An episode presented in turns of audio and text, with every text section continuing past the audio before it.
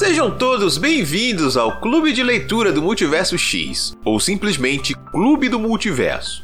Este é um programa um pouco diferente dos demais programas da casa. Aqui Junto com nossos leitores e ouvintes, entregamos o resultado dos debates sobre a leitura conjunta que fizemos de uma determinada obra durante o mês anterior. Então, sim, esse é um programa com bastante spoilers. Mas caso você não se importe com isso e não tenha lido o livro em questão, fique à vontade para descobrir um pouco mais durante o nosso bate-papo. Em nossa leitura coletiva, realizada em maio de 2023, chegamos na região faltante do nosso desafio Leituras pelo Brasil a região sul. Eu sou Ace Barros, o seu host, e hoje falaremos sobre Corpos Secos, obra escrita a oito mãos, publicada pela editora Alfaguara. Neste episódio estarão comigo o senhor Airechu. Olá, pessoal. E a escritora Camila Loríquio. Olá, pessoas. E a nossa discussão começa logo após uma breve apresentação sobre a obra.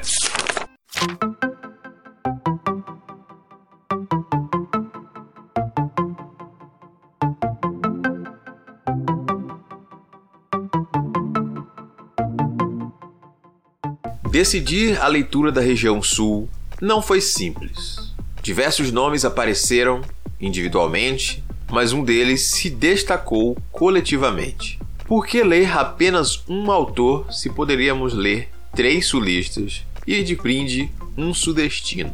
Assim, nosso escolhido foi Corpos Secos, vencedor do Prêmio Jabuti de 2021 da categoria Romance de Entretenimento. A obra, publicada pela editora Alfaguara, Escrita a oito mãos por Luísa Geisler, Natália Borges Polesso, Samir Machado de Machado e Marcelo Ferroni, narra o desenrolar de uma epidemia causada pelo uso indiscriminado de agrotóxicos que origina os corpos secos. Com um timing apocalíptico, o livro foi lançado no início de 2020, quando a pandemia ainda era, para os brasileiros, um futuro distante e improvável. Mal sabíamos nós. A sinopse oficial diz: uma doença fatal assola o Brasil e o transforma em uma terra pós-apocalíptica, sem governo, sem leis e sem esperanças. Os sobreviventes tentam cruzar o país em busca de um porto seguro. Primeiro, o uso de novos agrotóxicos sem devidos testes. Depois, a reação inesperada com as lavas que eles deveriam dizimar. Não se sabe quem foi o primeiro infectado, apenas que o surto começou no Mato Grosso do Sul. São chamados corpos secos, espectros humanos que não possuem mais atividade cerebral, mas seus corpos ainda funcionam e anseiam por sangue. Seis meses depois, há poucos sobreviventes. Um jovem aparentemente imune à doença está sendo estudado por uma equipe médica e precisa ser protegido a qualquer custo. Uma dona de casa vive em uma fazenda no interior do Brasil e se encontra sozinha, precisando reagir para sair de seu isolamento. Uma criança vê a mãe tentar de tudo para salvar a família e fugir do contágio. Uma engenheira de alimentos percebe que seus conhecimentos técnicos talvez não sejam suficientes para explicar o terror que assola o país. Juntos, eles vão narrar suas jornadas, em busca do último refúgio ao sul do país. Escrito em conjunto por quatro autores, Corpos Secos não é só um thriller, nem um romance catástrofe. É uma narrativa sobre os limites da maldade humana e as chances de redenção em meio ao caos.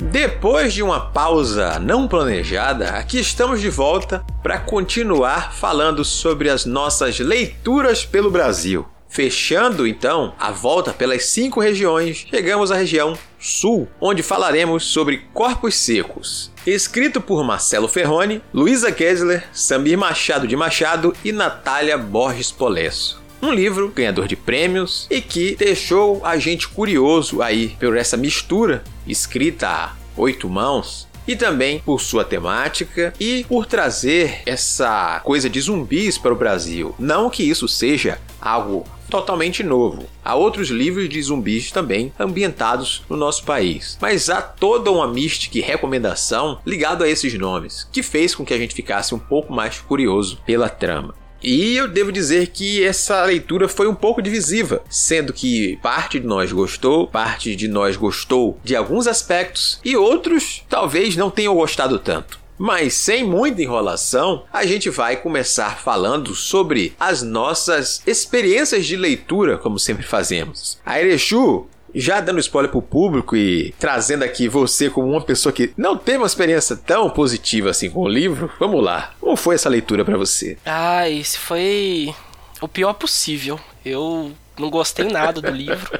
Não teve praticamente nenhum momento dele que eu me peguei assim extasiado com a leitura, apesar de que os nomes ali dos autores fossem bons predicados para ele, né, para a obra. Eu conheço a prosa do Samir Machado de Machado, adoro. Da Luísa a gente já tinha lido um livro no clube anteriormente, então eu já sabia o que esperar. Da Natália eu tinha curiosidade de conhecer a prosa dela, eu vejo ela sempre ser comentada por é, alguns dos livros e temas que ela aborda. Então, era um dos principais, assim, predicados do livro. Mas todo o resto dele ali, infelizmente, não me cativou, não me atraiu em nada. A começar da sinopse, da temática, que é uma temática que eu já tô saturado dela antes mesmo de ter tido contato com qualquer obra do tipo que aborde apocalipse zumbi. De seriado, a quadrinho, a a literatura também já é um tipo de, de criatura que já me dá aquela canseira, sabe? Eu já olho assim, estou cansado desse, desse tema. Mas foi o livro escolhido para ser lido do clube e, né, vamos lá, vamos ler. Aí, quando chegou no livro, quando eu fui ver a estrutura também, ele tem uma estrutura que também eu já notei que não é uma estrutura que me cativa, que é aquela que vai intercalando capítulos com cada capítulo com um personagem central, com a voz central totalmente diferente e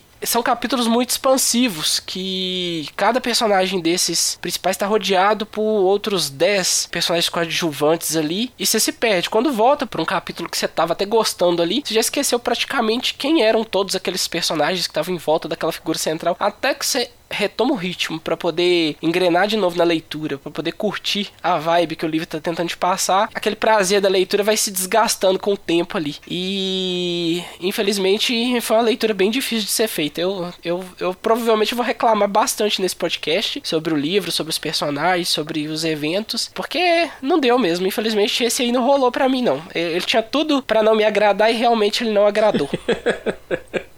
Ele cumpriu suas expectativas, né? então. As expectativas eram baixas e. Foram alcançadas. É. Como é que é desapontado, porém não surpreso? Não surpreso. Camila, como foi essa leitura para você então? Foi traumática esse. eu tô um pouquinho cansada já do tema zumbi, né? Mas assim, esse livro eu demorei, eu li depois, né? Eu li quando eu tive um tempinho mais agora no comecinho de julho. E eu tava numa, num momento muito cansado da minha vida. E esse livro, ele foi tão deprê, mas tão deprê, ele teve tanta humanidade, mas tanta desgraça e tanta potencialidade pro horror que o humano é capaz de fazer, que eu fiquei numa bad mas numa bad ferrada. Então, por exemplo, eu tinha que. Eu tava continuando a ler, eu, eu li de picadinho, porque era o que eu aguentava antes de começar a me sentir mal com a leitura, fazendo pausas com outras coisas que me deixassem feliz, por exemplo. Então, assim, foi. foi é, eu, eu, tive que dar um jeito de conseguir prosseguir na leitura sem aquilo me deixar numa bad pior do que já tava deixando. Foi impressionante a capacidade de depressão que esse livro foi capaz de me dar. Porque ele consegue uma coisa, assim, que poucos. É, eu gosto quando o zumbi tá lá mais na. ou na galhofa, ou alguma coisa assim, sabe? De apocalipse já tem muito apocalipse no meu dia a dia, sabe? A gente viveu um apocalipse inteiro agora há pouco, a gente ainda vive um, um lindo apocalipse diário em algumas questões. E aí ver um apocalipse acontecendo ali tão perto, tão bem retratado, é, nossa, foi complicado. Foi, foi uma leitura que Assim, eu consegui ver o que tem naquele livro, mas eu realmente, nossa, ele me fez um malzão, foi impressionante. Inclusive, estou lendo o Kik, serviço de entrega de Kik, para eu sentir um pouco de alegria na minha vida neste momento. eu acho justo, Camila, eu acho justo. Mas eu acho também que é engraçado a gente trazer outras experiências de leitura que se tornam de certa forma complementares ou também avessas, né, bem contrárias. O Aireshur teve uma experiência ruim, você teve uma experiência boa, apesar de pesado, e, e ter essa relação específica com o tema, e a minha, ela fica de um jeito se relacionando um pouco com a sua, mas de um jeito diferente, porque Eu contei ao Airechu antes do início da gravação que a minha experiência foi de total apatia. Eu não sentia nada enquanto lia aquele livro. Eu li esse livro nas últimas 24 horas para a gravação e eu não senti nada. Aqueles personagens eram incapazes de causar qualquer tipo de emoção em mim. Eu só estava lendo quase que protocolar. Eu não senti nada ao ler o livro. E é, indiferença é um sentimento que eu acho que se torna pior do que o Airechu não gostar, sabe? Não gostar despertou algo nele. Eu simplesmente li. Não achei nem bom, nem ruim, nem nada. E eu digo, nossa senhora, não me importava com os personagens. Eu digo, ah, só quero passar a página. Morre, por mim morre, morre. Seja atropelado, explodido, o que for, morre. Você não tá tentando me explicar nada, não tá tentando me contar nada. Ao fim, eu senti como se eu tivesse lido um conto muito longo. Porque um conto não tem essa coisa de necessariamente te entregar algo explicado, né? Tem de te provocar algo. Né? Então ele, aos poucos, como você mesmo diz, ele tenta explorar as emoções e trazer para a tragédia humana, trazer aquela reflexão através de pontos muito chocantes ou pontos de relações doces entre as pessoas ali e as suas perdas. E ao fim ele deixa aquela história em aberto e alguns elementos bem abertos, como o, o pastor dos mortos, que simplesmente existe e é isso aí. Eu não vou te explicar, tá lá aquele coisa lá. Qual a diferença que isso faz exatamente, não sei. Tá aqui. Eu acabei não me importando e eu fico triste com isso, não com o livro em si. Eu acabei sentindo nada. Eu estava um corpo seco. E, ironicamente, era isso nesse momento. o que me deixou muito frustrado lá no final foi eu ter tentado me importar com os personagens. Tá, vamos ver para onde vai o drama do Conrado, por exemplo, que tem irmã, ele, tá, ele tem os valores dele, ele é vegano e tal. Ele tem um estofozinho ali que pode ser trabalhado. E aí quando a gente percebe que ele tá se transformando em um corpo seco, ele tenta se afastar da família, tenta, ele, ele nega primeiro, depois ele não consegue é, resistir àquele impulso de virar um corpo seco, e aí ele tem o o, o momento que ele se afasta da irmã pra, e se sacrifica para poder evitar que o pior aconteça pra irmã dele, porque ele gosta da irmã dele, ele consegue assumir. Tem uns dramas humanos ali que você vai acompanhando e fala assim: oh, olha, isso aqui é interessante, isso aqui, se isso aqui fosse melhor aprofundado, fosse mais expandido, isso aqui tem um potencial muito bom nisso aqui. Só que é como eu falei aqui no início do podcast, é tanto personagem, é tanto NPC, é tanta coisa que começa do nada e vai para lugar nenhum que essas coisas se perdem. E no segundo encontro que a gente chegou na metade do livro, eu falei assim, gente, eu não queria que fosse um livro que eu ficasse com a sensação de que vai todo mundo morrer, não, mas eu acho que vai todo mundo morrer. E, e tipo, foda-se, sabe? Você me contando a história que vai todo mundo morrer, por que, que eu vou me importar de, com essas personagens? Elas já estão marcadas aqui no, no tá sendo dito da história que para morrer, são descartáveis. Todo mundo aqui é descartável. E aquilo foi me dando um desgosto de tá lendo o livro. Acho que tem um pouco do mal-estar da Camila lendo, com a coisa depressiva do, do, do humano. Tem um pouco da apatia do ex, porque você vai ficando apático. Você vai vendo, morre um, morre outro, morre outro, morre outro. Até que o simples morrer ali é, já é o esperado, é o cotidiano e, e não importa.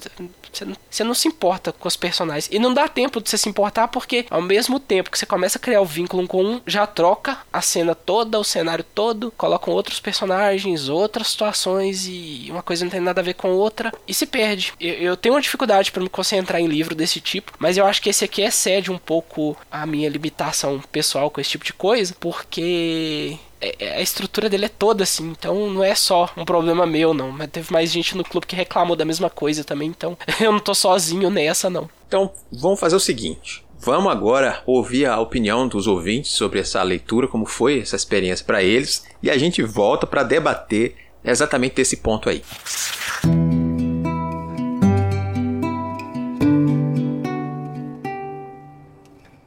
E aí, pessoal, tudo bem? Aqui é Carol Vidal. Pato aqui. Aqui é o Lucas Donato. E eu vim contar um pouquinho sobre a minha experiência de leitura do livro Corpos Secos. De uma forma geral, a minha experiência foi assim bem intensa. Eu não costumo ler livros assim de zumbi, não acompanhei essa hype aí, né, The Walking Dead e etc. Eu tava com bastante expectativa sobre esse livro.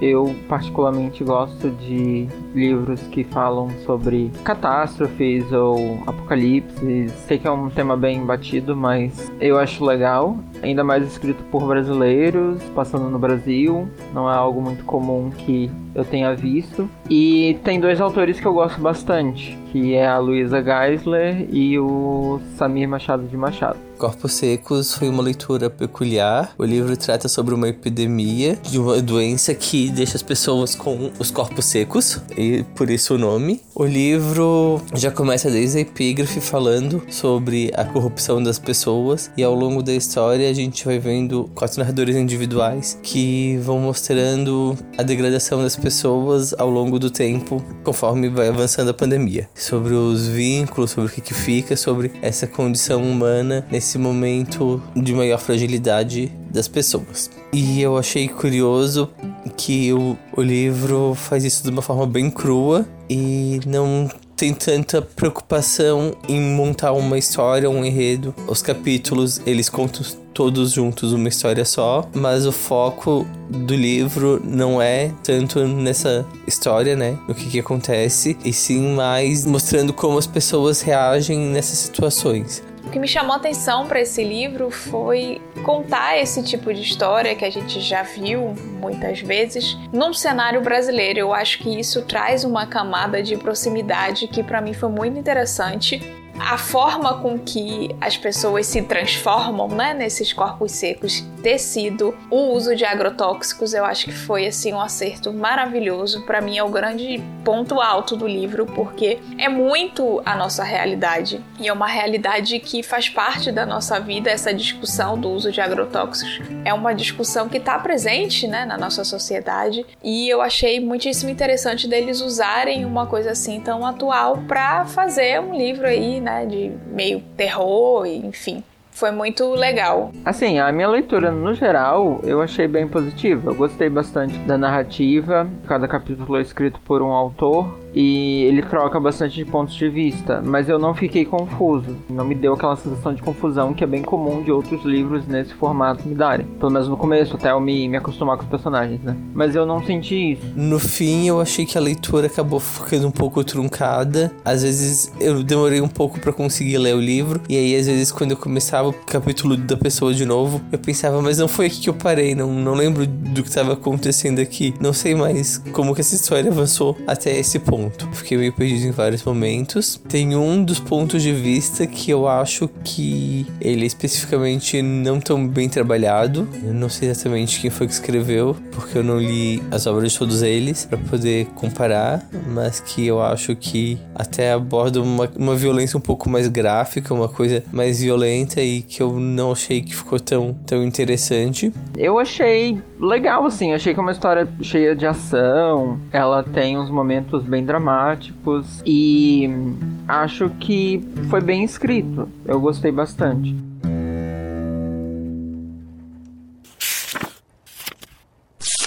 Então vamos lá, senhor Exu. Eu quero contrapor de certa forma, porque mesmo entendendo a sua experiência, acho que existem histórias onde personagens vão para destinos trágicos e vão acabar morrendo, e mesmo sabendo disso, você consegue se importar com os personagens e tirar também coisas interessantes além do que foi no livro. O livro é interessante, tem uma construção e uma proposta que eu acho que é de contar essas histórias e trabalhar esses elementos. Em alguns momentos fica bem experimental, porque a própria narrativa não é padrão. Tem narrativas em terceira pessoa, narrativas em primeira pessoa. O Murilo sempre fala em eu. No momento do Mateus, às vezes fica falando Mateus como se alguém tivesse a observar o Mateus o tempo inteiro. Tem essa diferenciação da própria narrativa que não é necessariamente um modelo a ser seguido entre os quatro que estão contando aquela história. Eu acho interessante esse quesito de, nossa, vamos aqui experimentar e fazer algo nosso com a nossa cara para esse lado aqui. Mas eu acho que boas histórias também têm essas questões de personagens morrendo e tudo mais, de forma como que, mesmo que causem essa apatia, essa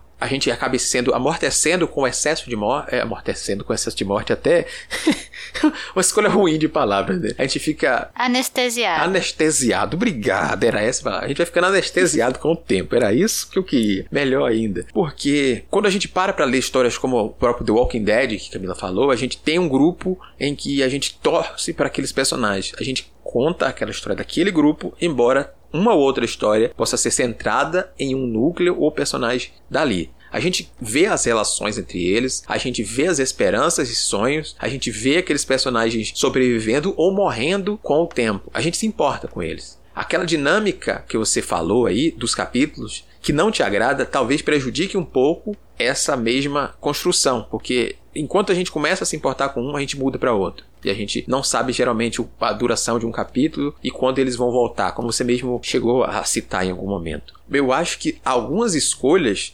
fazem com que a história seja prejudicada de certo modo, apesar do talento da contação de história de cada um dos autores em determinados momentos. Tem coisas ali que você vê, nossa, dois, três capítulos seguidos, ou um capítulo mais próximo do outro para você entender mais para onde vai essa história aqui. E ela é interrompida para contar de um personagem X que está longe e que, no fim das contas, talvez tenha pesado a mão ou errado o caminho para um lado que não parece interessante. Eu senti um pouco disso e, e, entendo de onde vem o seu desgosto, apesar de que eu discordo quando fala assim: ah, ler uma história sabendo que todos os personagens vão morrer, ah, não quero isso não. Não, saem boas histórias às vezes sabendo que todo mundo vai morrer, sabe? Tipo, nossa, é, é uma história bem construída pela essa jornada aqui. E a jornada apresentada pelos personagens não me pareceu suficiente para que agradasse pelo caminho, sabe? Eu consigo te compreender e entender de onde vem essa questão. Mas aí eu deixo pra Camila concordar ou discordar da gente, que Camila se interessou pelo processo.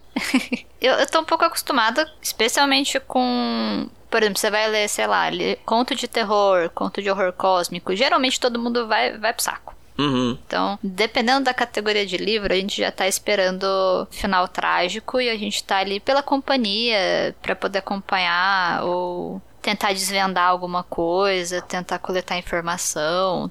Tem coisas que conseguem entreter, mesmo sabendo que provavelmente vai dar ruim para todos uhum. os envolvidos. Sei lá, o Cutulo vai aparecer, tipo, enfim. Né? Apareceu, já era, né? Não, não importa o quanto de plot armor que você tenha na sua vida. Mas eu, particularmente, eu não tenho tanto problema com livro que muda o ponto de vista. Então, esse tipo de livro eu, eu acostumo. Assim, eu até.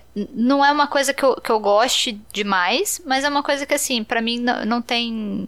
Não tem um desgosto tão arraigado. Mas aí é realmente gosto mesmo. Sim. No caso desse, tem muitos momentos que às vezes parece que é só violência pela violência, maldade pela maldade. Aí nesse ponto eu acho que eu estaria um pouco mais próxima do Ace, é, uhum. na minha opinião, porque Assim, por mais que eu me importasse com as personagens e com o que estava acontecendo, parece de fato um conto muito longo, como se tivesse pegado quatro contos e juntado num livro, né? Só que num livro sem final. Então, embora você tenha os momentos de, de cruzamento entre as histórias, e aí você fala, ah, tá, então aquela pessoa que apareceu era fulano. Ah, legal, então quer dizer que eles passaram pelos mesmos lugares. Ah, entendi que, assim, a gente não vai ter informação o suficiente porque, ah, o apocalipse aconteceu e meio difícil você ter informação no mundo que a gente está vivendo que é completamente tecnológico e dependente de energia, dependente de mil outras coisas. Mas ao mesmo tempo parece um exercício que não teve final. E é isso que me, me incomoda, na, isso na história como um todo. Uhum. Embora eu tenha gostado. Eu acho um bom livro. em contraponto a algumas pessoas. Eu acho um bom livro. Ele é um livro que é muito bem escrito pelas oito mãos que o escreveram. Eu acho um livro bom. Embora ele não tenha final, o fato dele não ter um final me incomoda mais do que as outras coisas. E o que me deixa mal foi esse excesso de violência que vai aparecendo e que às vezes parece um. Tem uma categoria de filme, por exemplo, que vai usar usar violência só pela violência para falar, nossa, estou falando sobre maldade. Que daí às vezes parece que avança tanto e vira um lugar do estereótipo, uhum. sabe? Vai um pouco além do que a gente tá esperando. No sentido de falar, é, ficou tão realista que ultrapassou aquele realismo e virou só um, uma pintura do que seria a maldade. Em várias situações, nas quatro histórias, vai, nos vários momentos, tirando talvez a, a do Murilo com o peixe, é, que daí parece uma jornada e tudo mais, é, muitos momentos pareciam extremamente violentos apenas para serem violentos. Esse tipo de violência me afeta, uhum. sabe? Esse tipo de, de, de, extremo que não serve às vezes a história como me agrada. É, quando tá justificado, tá tudo legal, mas às vezes tem um lugar do justificado que você fica, tá, você fez isso, ah, por exemplo, na história da, da Constância do Conrado mesmo, quando eles entram em contato com a mãe com a criança, daí a criança vai até o pai e ela é destroçada, não sei o quê. Eu, tipo, tá horrível, mas nossa. sabe? É too much, assim. Um pouco much. É entendo. Entendo várias coisas, entendo a apatia que é possível. Eu não tive tanto problema em me conectar com as personagens, mas eu não aguentava mais todo mundo tomando no cu o tempo todo. Eu acho que essa é, é a minha, minha questão. Era tanta ruindade, mas tanta maldade, que eu queria que acabasse. Eu tava tipo, meu Deus, eu espero que todo mundo morra logo, porque assim eles param de sofrer, sabe? Eu fiquei, Entendo. vai todo mundo pro oceano e se afoga, gente. Talvez seja melhor. Ai, ai, é até mórbido dar risada nesses momentos, mas não tem pra onde fugir. né? Mas eu te entendo, Camila. Apesar de que eu acho que mesmo esses momentos de violência em alguns desses pontos não se comparam aos pontos da Regina. o Regina é o pior. Todas as coisas mais brutais estão ali e uma falta de explicação em certo ponto para o avanço do quão terrível e organizado foi em pouco tempo, pelo que a gente entende, pela noção de tempo que a gente falta às vezes de entender todo o processo, né? Ah, já estamos pesquisando há dois anos, três anos, seis meses, um ano, quanto? A gente tá meio perdido nessa questão ainda, mesmo que a gente saiba que algum tempo bom passou. Mas entre acontecer algo, as fazendas dos irmãos do marido dela darem ruim, não se comunicar, chegar gente atirando na fazenda lá, matando gente, elas fugirem, vão pra estrada. Na estrada acontece coisa com ela já. Aí depois ela vai pra fazenda. A fazenda tá organizada, a fazenda cria bois, alimentando bois com carne dos zumbis. Ah, além disso, também escraviza sexualmente. Tipo, essa organização que surgiu aqui, uma sociedade rural aqui rápida que criou todo um esquema de. digo, como que descobriu essas coisas tão rápido? O que é que eles fizeram? Por quê? Porque a pesquisa tá demorando tempo pra caralho com o cara pra descobrir qualquer coisa lá, com o Matheus. Mas aqui a organização foi papum. Papum. Escalou rápido as coisas aqui. É, e esca- o dela sempre escala violentamente mais rápido que os outros. Mesmo que o Matheus tenha toda a presença da horda ali, eles vão pegar o comboio da Polícia Federal, vão fugir, ai, morre gente pelo caminho, já na fuga já dá problema. Encontra o Antônio Chechenesky lá, só pra fazer uma piada com, Essa parte com a feira literária de Paraty e o próprio amigo deles lá, botar como um personagem. E foi engraçado, pelo menos, essa parte que o, Lucas, Alívio durante, cômico. durante o processo, ele descobriu que o Chechenesky não era um personagem inventado, era uma pessoa. Um autor. A parte do, do bis também da mochila, eu falei, ah, que legal, uma referência aqui pra eu dar risada, ficar pensando, nossa, o último chocolate do Brasil aqui, pelo menos alguma coisinha pra poder adoçar a narrativa amarga aqui, porque, meu Deus. E não vai poder pedir bis. Não, é, jamais pediria bis de novo desse livro aí. Olha, eu levou literalmente. Eu tô no- numa vibe aqui de total desgosto. A Camila falando no livro é bom, vocês têm que ver a cara de desgosto que eu fiz aqui, gente. Vocês nem imaginam, tá? Igual aquele meme da menina, aquela colherada do remédio que sabe que é ruim e ela faz aquela cara.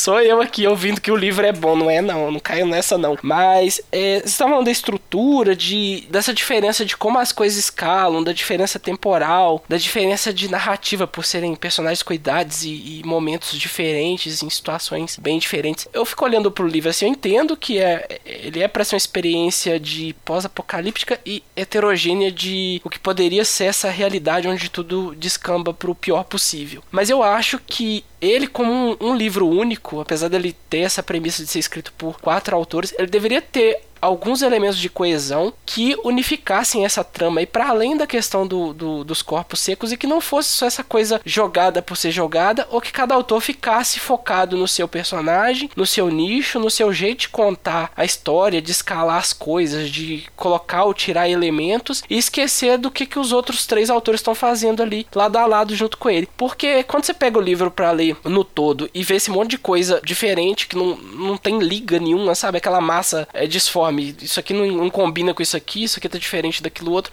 Dá uma impressão estranha. Fala, tem alguma coisa errada com isso aqui. Isso aqui não foi feito para ser colocado junto, assim. E no entanto foi colocado junto, é vendido como uma obra só, única ali e não funciona, simplesmente não funciona. É aquela experiência culinária que dá errada porque você misturou quatro ingredientes muito bons e no fim sai uma gororoba genérica lá, um- uma comida que não vai servir nem para pro gado que era alimentado com corpo seco triturado lá na fazenda da, da família da mocinha lá. Eu gosto que o chuta puto. Ah, eu, sinceramente, Mas assim, Chu, eu, eu entendo realmente o que se fala. Em alguns momentos eu sinto falta de uma ligação mais forte do que simplesmente fugir para Floripa. Sabe? Tem- um objetivo para todo mundo, tá? Precisamos. Todo mundo que quiser sobreviver tem que ir para lá. Só que o processo de ir para lá, de cada um, depende e varia. Assim, Conrado e Constância, em certo momento eles acham um local seguro. E eles simplesmente não ficam lá por Por nada, não tem nenhum é, motivo pra eles não, não lá. há motivo pra eles teimarem e fazer algo diferente. Ah, tenho minha família toda aqui segura. Precisamos fazer algo a mais? Não, vamos fazer burrice e depois dar ruim e largar. Meu pai se machucou aqui, meu irmão conseguiu salvar, mas ele se feriu. Beleza, ele tá escondendo tudo, sofrendo, comendo terra, passando um processo muito louco lá. Só que ele não faz mal para ninguém até o momento porque ele está já se preparando para deixar a todos. Não, já... ele atira no pai. Não, atropela o pai. Não, é isso. Ele, o pai ficou ferido porque ele atropelou, mas ele levou para casa. Eles chegaram segurança. Então, tipo, no fim das contas, ele com a irmã pega um carro, depois disso, de roubar, dessa furada de pegar gasolina, eles se afastam e ele se joga do carro em movimento e deixa as coisas com a irmã para a irmã ir para Floripa. Mas deixaram a mãe e o pai que foi atropelado e sabe se lá se ficou realmente bem. Em vez de ficar em segurança com a família, vamos deixar arriscar esses dois velhos aqui, né? Vamos largar para trás, porque vai que ele não precisa de ninguém. Pra quê? E vamos embora. Para arriscar chegar em um lugar ou não. E a gente tem esse desfecho dela chegar lá e tudo mais e encontrar o Murilo, que é só nos últimos capítulos que a gente realmente cruza as quatro histórias nem as quatro necessariamente, né? Pelo menos duas se cruzam. Ela com o Murilo, o Matheus com a Regina. E a gente não sabe a parte de, ah, Murilo vai encontrar o irmão? Não importa, que agora eu não quero contar isso. Eu queria que chegassem até esse ponto.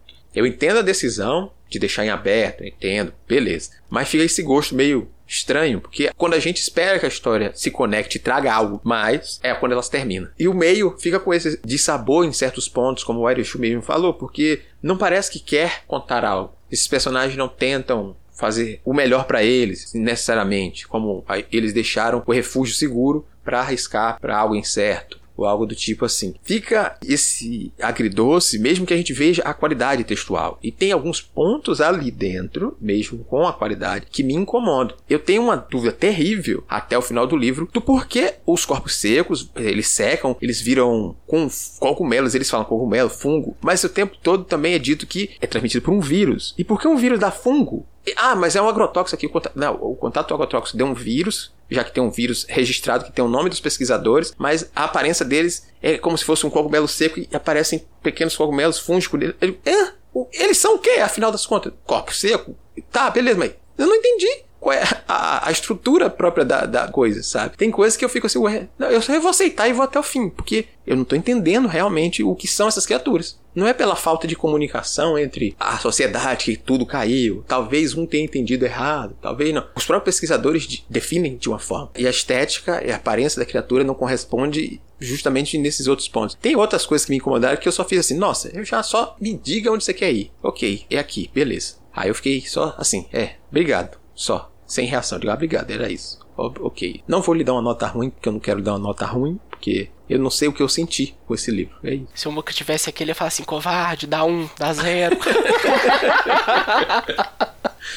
ai, ai. Oh, mas eu vou dizer que, assim, eu. Em questão a tempo, nada faz sentido. Você começa a pensar muito, você não entende se passou seis meses, se passou duas semanas, tipo, especialmente no caso do Matheus, porque é uma viagem que seria curta para tudo, né? Da Regina parece que passou muito tempo. E, e, a da Regina, inclusive, retomando só um pouquinho do desgosto da história da Regina, a da Regina parece uma punição eu sinto que assim, criaram um personagem que é um personagem muito escroto e muito realista, uma babaca dona de uma CA praticamente, né? Uhum. Que trata todos os empregados como se fosse um pedaço de lixo. Sim. E aí ela vai sendo punida até ela ter que um, salvar as crianças, filhas dos empregados, e dois, ser salva por elas, depois dela ser trucidada. Tudo com ela parece uma punição, sabe? Uhum. É, em, em, vez de ser um retrato sobre, tipo, é, o papel da mulher no apocalipse, fica sendo mais uma punição pra uma mulher muito filha da puta. Porque, uhum. de fato, ela era, mas, enfim, é, é, complicado, assim, e de não dá para entender mesmo quanto tempo que passa entre cada uma das coisas, porque não, não dá pra sentir. A do Matheus parece curtinha, a do Murilo a gente vê ele mudar muito de personalidade nesse meio tempo dessa jornada. Eles andam muito a pé, né, também. Então, uhum. denota que passou mais tempo, porque se andar de uma cidade para outra a pé, demora muito mais tempo do que de carro. Uhum. Né? Mas o do Murilo até dá a entender que se passa antes do momento em que a gente começa com o Matheus por exemplo. Do Murilo, ele começa a falar sobre uhum. o progresso da coisa. Aí você entende que Mateus foi para lá e ele tá ainda no processo. Me entregou os peixes, eu comecei a cuidar dos peixes, foi antes. Aí ele vai até chegar no ponto, mas a gente não sabe realmente quanto tempo foi isso aqui e quanto tempo foi de cada coisa. E a gente ainda tem uma complicação a mais, é que existem alguns saltos que a gente só vê as consequências. Tipo, nesse momento estamos saindo de casa, a família toda. Aqui na frente já perdemos minhas duas irmãs, perdemos isso aqui, esse outra pessoa e tudo. Certo. Próxima etapa, já morreram esse, esse, esse outra pessoa, já entraram outras duas pessoas no nosso bando e estamos aqui. Eu, peixe com água suja agora, minha mãe. Eita, virei a esquina, amanhã morreu. Eu, tipo, tá, eu não tô entendendo o tempo e a forma que às vezes os saltos eliminam as pessoas, sabe? A própria Regina, a gente, você foi falando, e ela salva as crianças, ela procura saber se as crianças estão vivas. Aí de repente a criança aparece para dar um lápis para ela. Depois. Mad Max. Não, aí virou Mad Max. Não, eu não entendi. Aí fica. Não, a das crianças resolveu. No caso da Regina, resolveu. Elas vão criar uma sociedade paralela do Mad Max e vão matar homem. Esse é o objetivo delas. É uma das únicas coisas que tem final, inclusive. sabe? Uma coisa que eu gostei foi o final do Conrado. Isso eu gostei mesmo, porque foi uma das um dos poucos momentos. Eu não sei como que foi o processo de escrita. Uhum. Então, assim, especialmente no sentido de quanto de conversa que teve entre cada uma das pessoas que escreveu. É, em relação a, ok, o que são os corpos secos, da onde que vem, é do glifosato, é do, é do repolho, é, do, é um fungo. Ah, o fato de secar, a gente pode até pensar que parece aqueles fungos que pegam em suculenta, que a suculenta seca por dentro. É, é fantástico. Meu bálsamo tá sofrendo muito com isso. Eu odeio esse fungo, inclusive, que pega suculento. Mas aí são outras questões.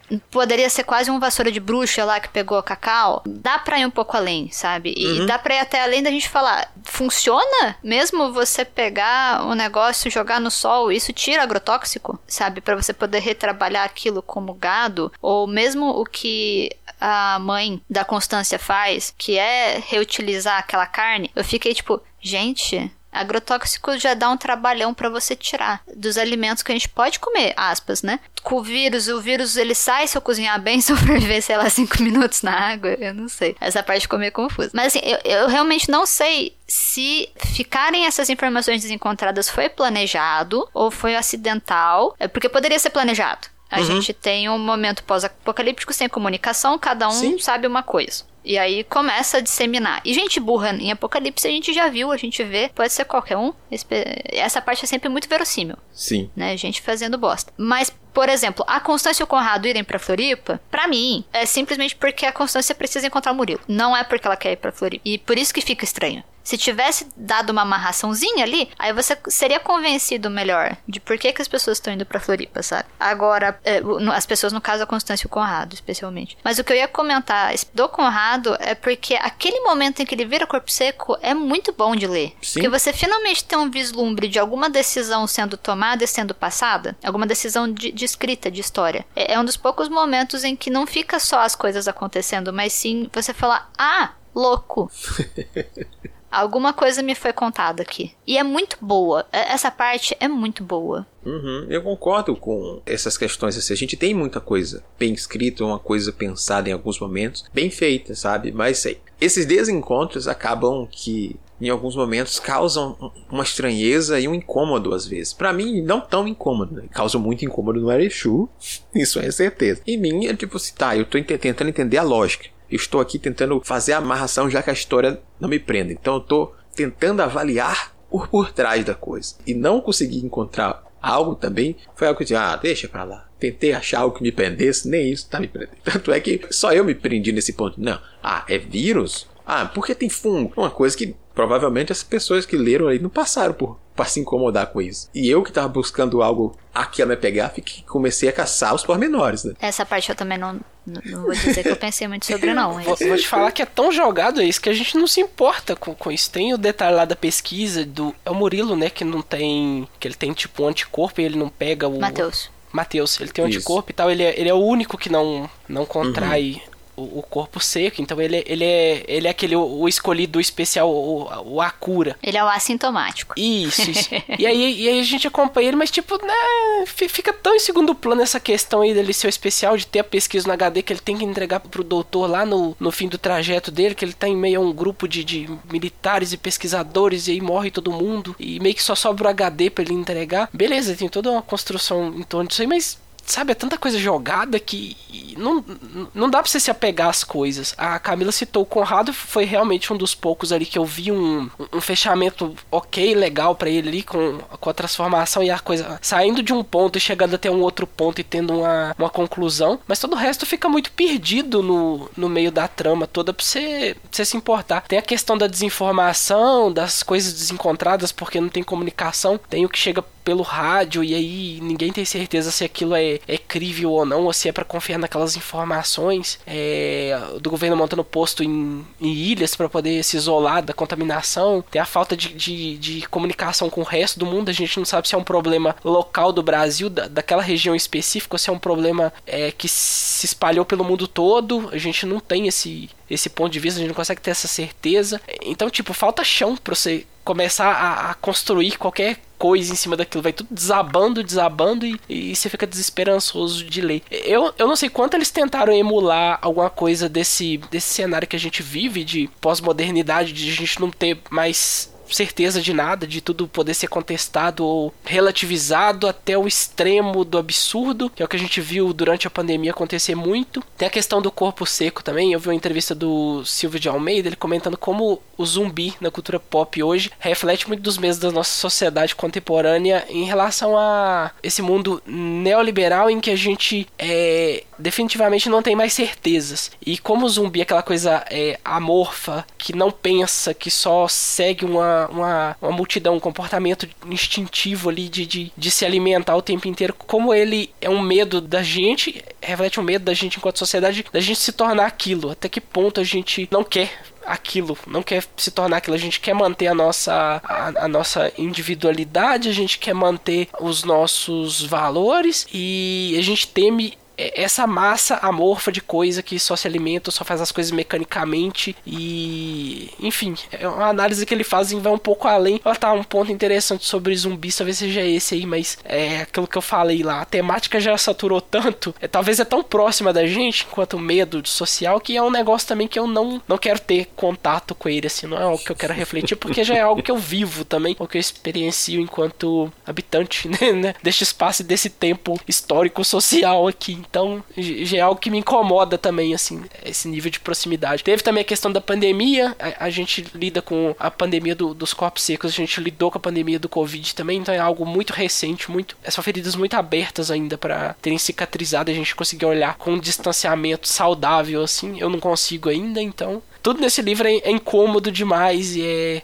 é incongruente demais para mim conseguir extrair qualquer coisa boa, positiva dele, assim, numa análise por alto. Uhum. Até porque ele também é um livro pandêmico, né? Sim. Então, ele é um livro escrito num momento muito desesperançoso de todos os envolvidos. Eu acho que isso passa também pra gente como leitor, sabe? E é daí que eu acho que há certa coisa positiva no negativo. Essas extrapolações, esse olhar para o além e tentar trabalhar com essas questões de medo, inseguranças e outras coisas, geram produtos muito positivos, apesar de que são duros e nem sempre nos agradam. Por isso que eu digo que a experiência do Erishu tem muito do pessoal ali do Erishu também, apesar do que a gente vê na nossa análise primária, que o livro tem os pontos dele realmente negativos, assim, e alguns exageros que incomodam, mas esse tipo de estrutura realmente é muito explorada na cultura pop e o Erishu disse aí que mesmo sem consumir, acaba absorvendo parte desse tipo de coisa. Eu consigo enxergar muito de referências pop no próprio livro. A gente tem um quê do próprio Walking Dead e do também hoje seriado que fez sucesso no início do ano e tudo mais, final do ano passado, início desse, o The Last of Us, que baseado no jogo que já saiu há um tempinho, que também tem essa coisa com zumbis e com uma sobrevivente que pode ser a cura, porque ela é imune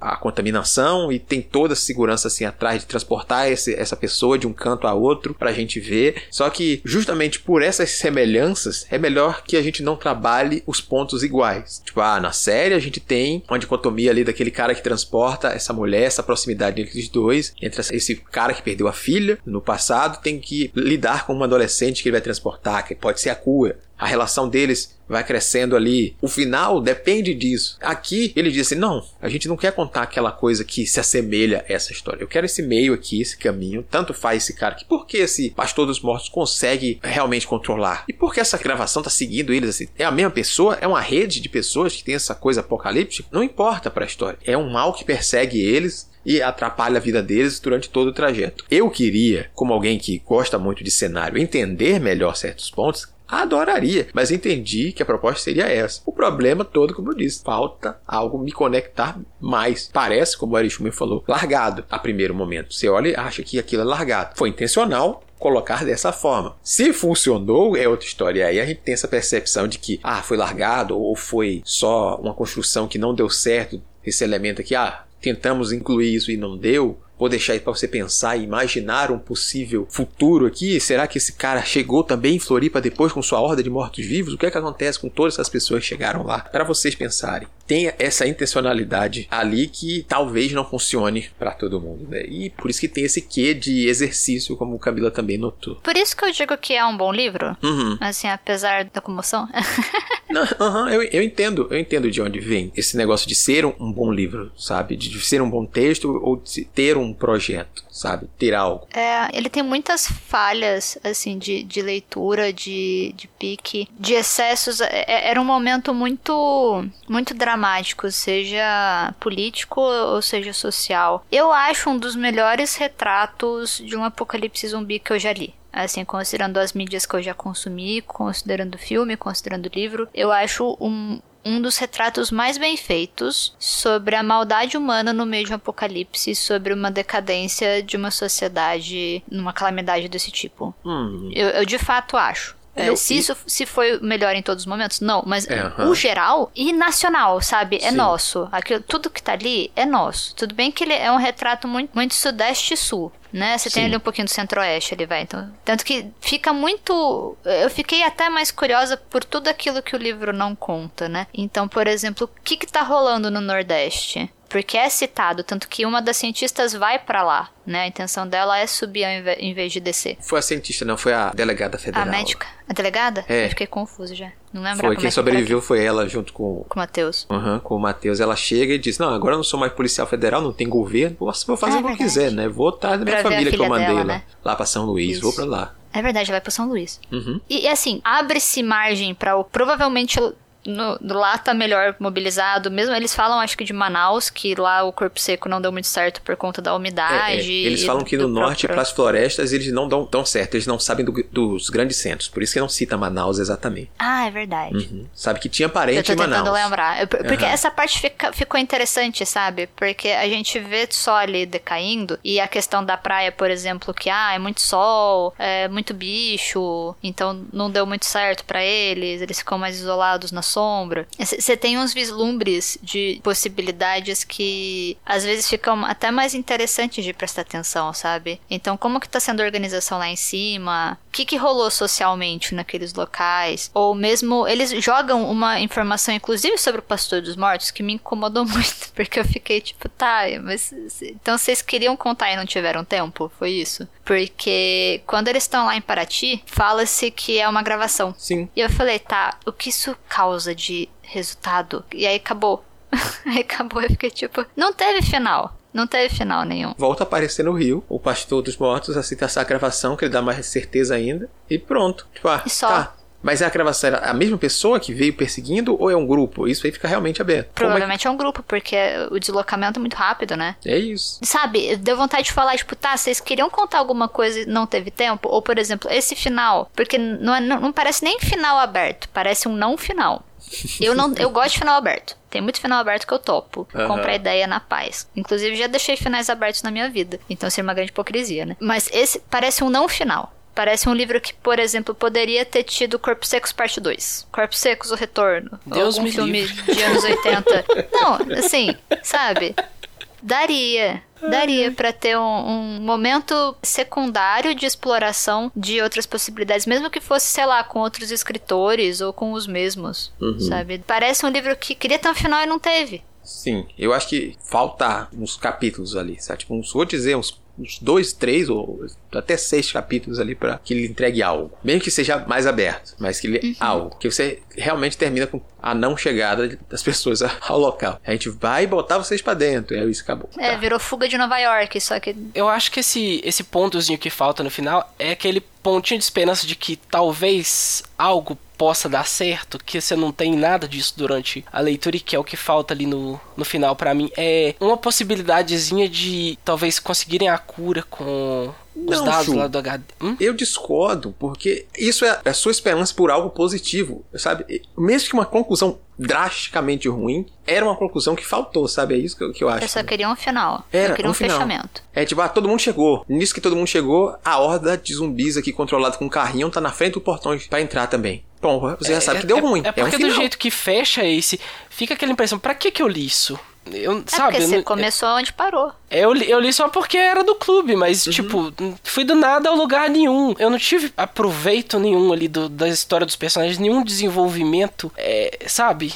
Vai do é, nada é pra lugar nenhum. Eu acho que se tivesse pelo menos um epílogo ou alguma coisa mostrando um ponto novo ali que meio que desse um, um pouco de esperança ou de solução para o problema, para o conflito, ou que seja uma, uma, reestruturação, ou que seja. Sabe, falta um algo. Alguma coisa tem que, tem que acontecer. E não acontece. É só, tá, fugimos, chegamos nesse ponto e vamos continuar fugindo porque o que resta é fazer fugir. É essa questão que eu tô dizendo. Eu não discordo de você enquanto a ter um final. Eu discordo a necessariamente precisar ter um ponto de esperança, sabe? Ah, tá, tá, ok. Se esse final fosse fugir, fugir, fudeu, não tem solução. É um final. Porque ali tá aberto a Talvez eles continuem a pesquisa, talvez venha o cara, talvez. São vários talvez, e não nem esperançoso nem desesperançoso, sabe? Entendi. É nesse sentido que eu dizia que um fim, mesmo que ruim, era um fim para aquilo ali. Eu, e, e, eu não discordo de você que a gente vai de um lugar aberto para um lugar perdido também, sem saber para onde realmente a gente foi levado com aquilo ali, sabe? Só com as dores que passamos pelo caminho. É, é, como eu disse, é aquela coisa da, da jornada. Em vez de ser os amigos que fazemos no caminho, foi as dores que fizemos no caminho. É o que tem para todos eles. É isso sabe?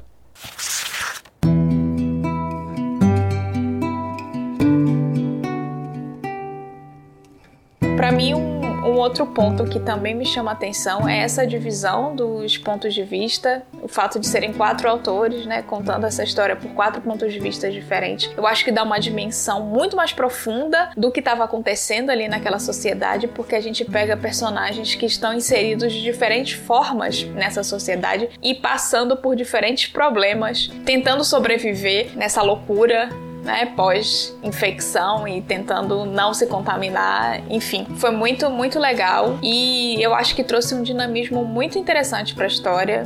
Eu gosto de histórias por pontos de vista diferentes. Eu sempre acho que aprofunda um universo que é rico, porque eu acho que tem muito a explorar nesse, nesse universo que os autores criaram.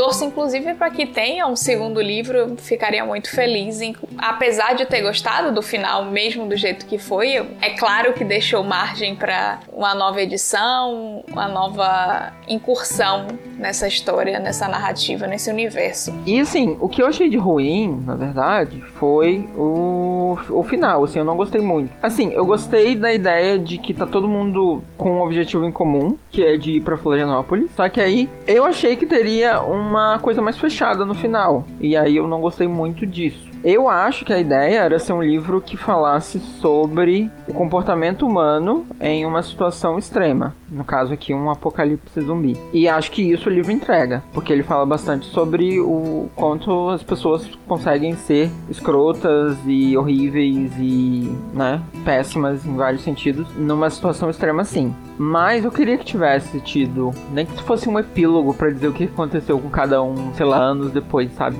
Se arranjaram uma cura pro pro, vi, pro, pros esporos, pro agrotóxico. De personagens, os quatro protagonistas, eu acho que, na verdade, o meu preferido é o Conrado, que não é um dos quatro protagonistas. Ele até tem um capítulo do ponto de vista dele, mas é um capítulo que eu achei bem ruim, porque vai mostrando ele sendo corrompido pela doença e não tanto um, um ponto de vista dele em si que eu acho muito bacana, né? Essa, essa questão é trabalhada, mas que eu não. Eu queria ver mais do Conrado, eu não queria ver o Conrado morrendo, assim. Então, fiquei um pouco triste, assim, por assim dizer. Acho que de todos os capítulos, assim, os que eu mais gostei foram justamente, eu não sei, provavelmente a minha opinião é muito enviesada. Eu acho que eu gostei justamente dos capítulos que foram escritos pela Luísa e pelo Sami. Ah, tá, ok. Se eu tiver que escolher, eu escolheria esses dois. Mas eu gostei bastante dos outros dois também. É só que eu acho legal que eu acho que o capítulo que a Luísa escreveu foi o do Murilo. E ele é um menino, uma criança ainda. Então tem todo aquele ponto de vista de uma criança que não, não entende ainda o que tá acontecendo, tá muito confuso. E realmente os capítulos do Murilo são confusos senti muito quando li, que foi naquela onda de fluxo de pensamento. E eu acho isso muito clássico da escrita da Luísa também, de jogar várias frases e você às vezes ficar ali perdido com um monte de nome, mas não importam os nomes que estão aparecendo, assim. E eu achei legal isso de ter o ponto de vista de uma criança no apocalipse zumbi. E falando dos personagens, eu acho que o que chamou mais a minha atenção, apesar de eu ter gostado de todos e achar que todos foram bem explorados assim para dar a dimensão do que estava acontecendo, eu acho que essas narrativas apocalípticas vistas sob o olhar de uma criança é, consegue deixar ainda mais profundo, ainda mais assustador, porque tem uma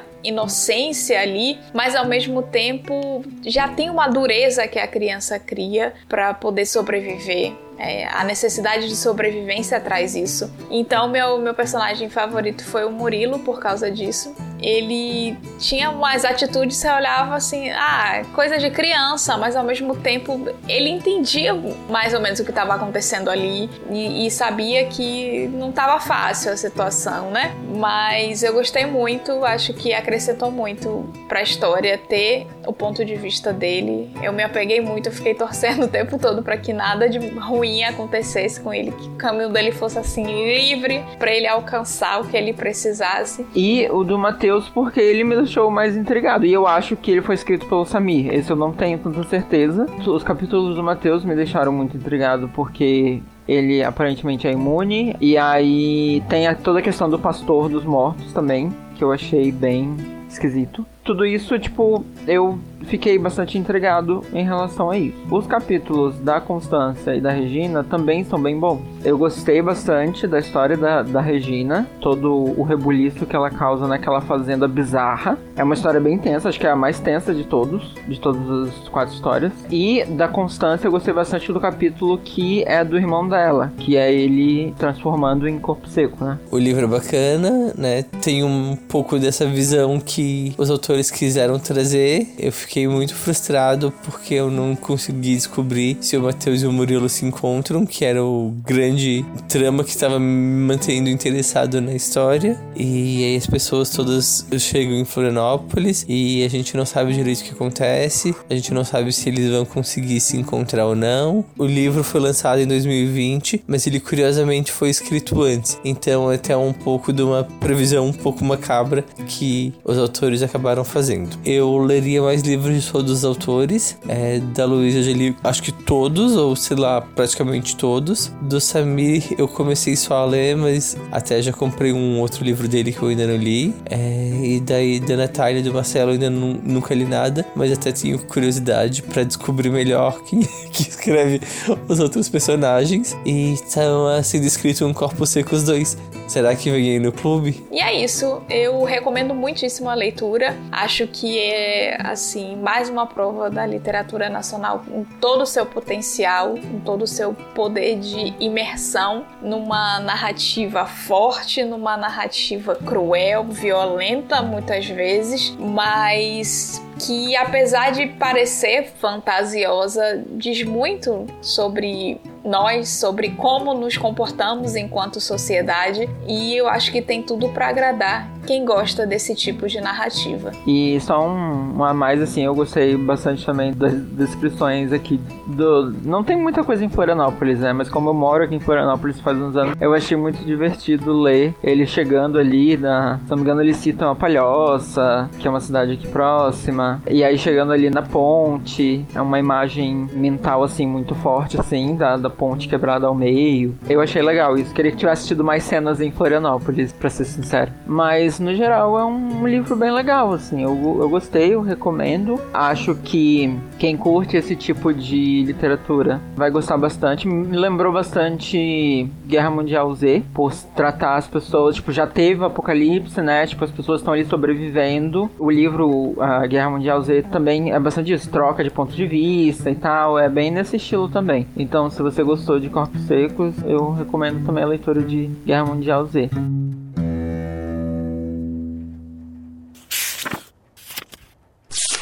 Então vamos lá, né? Diferente do livro aí que tem o final aberto, nós temos um final que até é padrão. A gente tem que falar aqui se ao fim dessa leitura a gente recomenda para outras pessoas fazerem essa leitura e se tem interesse em ler outras obras dos autores. Eu vou começar contigo, Erechu, para tentar subir melhor pro fim, talvez, não sei. Dessa vez estou sem saber como é o final da sua fala.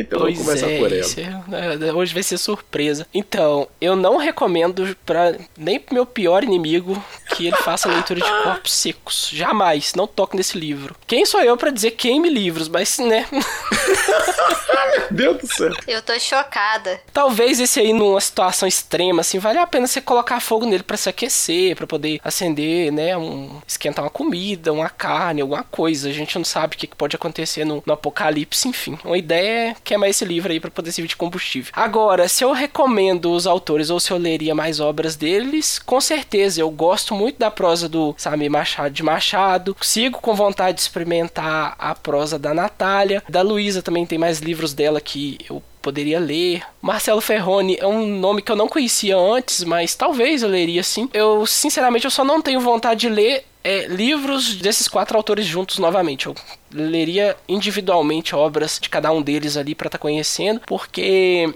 é, assim, eu, eu reconheço que tem a qualidade da escrita, a qualidade da prosa deles tá presente ali em Corpo Seco. Só que é tão misturado e é tão confuso que você não consegue absorver essa qualidade ali ou você não tem tempo para poder gostar daquilo ou ver aquele prazer de estar lendo alguma coisa escrita por eles ali se desenvolver e, se, e florescer ali enquanto você está lendo. Então, eu quero ter essa experiência com eles ali. São, são autores com nome e com outras obras já bastante difundidas por aí que eu tenho vontade de ler, de experimentar. Só não leria obras conjuntas mais deles assim. Tô satisfeito com copos secos já. Na, na verdade, enojado com copos secos seja a palavra certa. Eu tenho uma pergunta. Diga, Chu, eu. você acha este livro pior do que o da Charlotte? É Charlotte? Aham. Da Charlotte. Acha. Acho. O silêncio respondeu. Eu tô pensando que eu tô tentando lembrar do plot do Charlotte, mas o Charlotte era só um livro ruim com a historinha genérica, clichê, água com açúcar que vai de. que, que você não, não aproveita muito. É um livro que não era tanto pra minha faixa etária. Esse aqui eu acho que ele, ele me incomoda em, em tantos níveis ali que não dá pra gostar dele mesmo. É desgosto mesmo, sabe? O do Charlotte é só. não é bom. Esse aqui vai num nível além. Obrigada, Chu. É obrigado mesmo, Arichu, porque também mostra que o estudo de Charlotte ali no caso é- era algo quase que longe da arte nesse sentido. Nem o objetivo de causar uma arte. sensação é. A arte, a gente fala que a arte tem o objetivo de causar sensações, né? O, o Erichu se sentiu enojado, se sentiu tantas outras coisas, mesmo que ruins, com o corpo seco, que a arte fez seu papel. Se o objetivo deles era esse, é outra história, mas a arte fez seu papel. Tem isso, né? A gente tem essa coisa. E, e o- e o outro lá parecia até quase que industrial, era mais nesse sentido, sabe? E Aquela coisa era terrível. Mas vamos nessa. Camila, se você leria outros livros escritos pelos autores e se recomenda a leitura de Corpos Secos. Eu leria dos quatro autores. Nunca mais chegarei perto de Corpos Secos em minha vida. É apenas quando eu quiser me sentir muito mal. Depende muito da pessoa, mas talvez eu recomendasse. Assim, eu não acho que eu recomendaria. Ah, pra qualquer um, ou tipo, valer. Depende muito. Se, se a pessoa tiver um clima muito específico de leitura, que eu acho que combina com Corpos Secos, ou que ela goste desse tipo de história que seja mais aberta, que seja ah, uma exploração muito íntima da maldade e potencialidade de um, de um humano dentro do apocalipse, aí eu diria que sim. Eu, diria que pra ir na paz atrás de corpos secos. Mas, geral, geral, eu não sei se eu recomendaria, ainda mais nesse momento pós-pandêmico. Eu acho um livro muito. muito pesado. Uhum, entendo, entendo. Parece paradoxal, né? Não, mas faz sentido. Que, que uma obra não determina realmente o, o restante da, das outras obras dos autores, né? Principalmente com espaço para que a gente veja a consistência do trabalho dele em si, individualmente, sabe? Faz sentido, de tudo. Concordo com você, talvez recomendasse para poucas pessoas a partir do que eu conheço do gosto delas, sabe? Eu não recomendaria para qualquer pessoa dizer, não, você gosta de ler? Você que lê seu romance Água com Açúcar e pegue Corpos Secos, você vai adorar. Depende muito do gosto da pessoa, né? Eu tenho que conhecer para fazer essa recomendação, mas seria com ressalvas feitas a partir de, de, conhecendo o gosto de cada leitor. Porque também eu concordo contigo, apesar de ele não ter mexido comigo tanto nesses elementos, eu ter ficado apático durante parte da leitura e não me importado com os personagens, eu entendi o que queria ser feito e gostei de elementos que foram trabalhados sobre essa maldade humana, sobre essa situação apocalíptica, apesar de minhas ressalvas com os capítulos da Regina e a evolução daquilo ser organizado e muito rápido de uma forma que não parecia caber naquele momento que o, o todo contava. Mas uma coisa que me deixa curioso é porque eu não fiz leituras desses autores a ponto de eu saber reconhecer qual deles fez cada capítulo, se houve trocas, se a mesma pessoa se manteve naqueles capítulos até o fim. E daí eu preciso realmente ter outras oportunidades de ler obras dos quatro para saber quais deles me agradarão mais, quais deles tá realmente esses autores aqui talvez não escrevam algo que me agrade e eu mantenha eles ali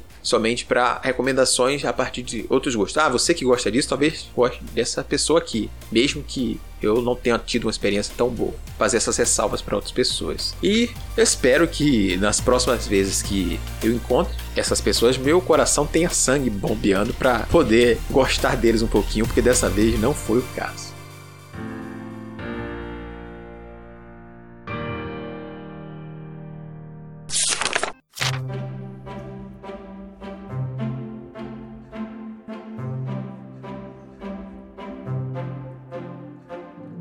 E esse foi mais um episódio do Clube do Multiverso. Conte para nós como foi a sua leitura, principalmente se você gostou desse livro. Nos ajude a entender e ampliar essa discussão. Siga as indicações da Holly e compartilhe conosco a sua experiência, correções e afins. Bom, vem com a Holly.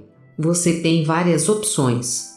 Vem fazer parte da nossa comunidade no Discord Lá dá para bater um papo com a tripulação, participar das nossas leituras coletivas e ainda, quem sabe, até gravar com a gente. Todo mundo é gente boa e receptivo. E não tem essa não, o espaço é tanto seu quanto nosso, quer falar de um livro, filme ou série. Chama a galera. Você também pode enviar um e-mail para contato@multiversox.com.br, não esquecendo de identificar a razão do contato no assunto. Se preferir, pode comentar diretamente na postagem no site multiversox.com.br através do Discos ou do Facebook. Além disso, pode seguir nas redes sociais e marcar a gente. Estamos como arroba multiversox em todas elas. Todos esses links estão na descrição do podcast. Se seu agregador é bom, dá para clicar agora mesmo e se juntar a nós. Não marque bobeira e confia na role que se brilha. Apesar da nossa falta de constância, que eu explico melhor em outro áudio dedicado a isso, o nosso clube segue em atividade. Então, vamos lá conferir que em agosto teremos duas leituras curtas e talvez te interesse bastante voltar para a região norte. Fica aí o convite para que você venha participar das nossas leituras lá no nosso canal do Discord e nos ajudar a definir as próximas. Um grande abraço e até o nosso próximo encontro.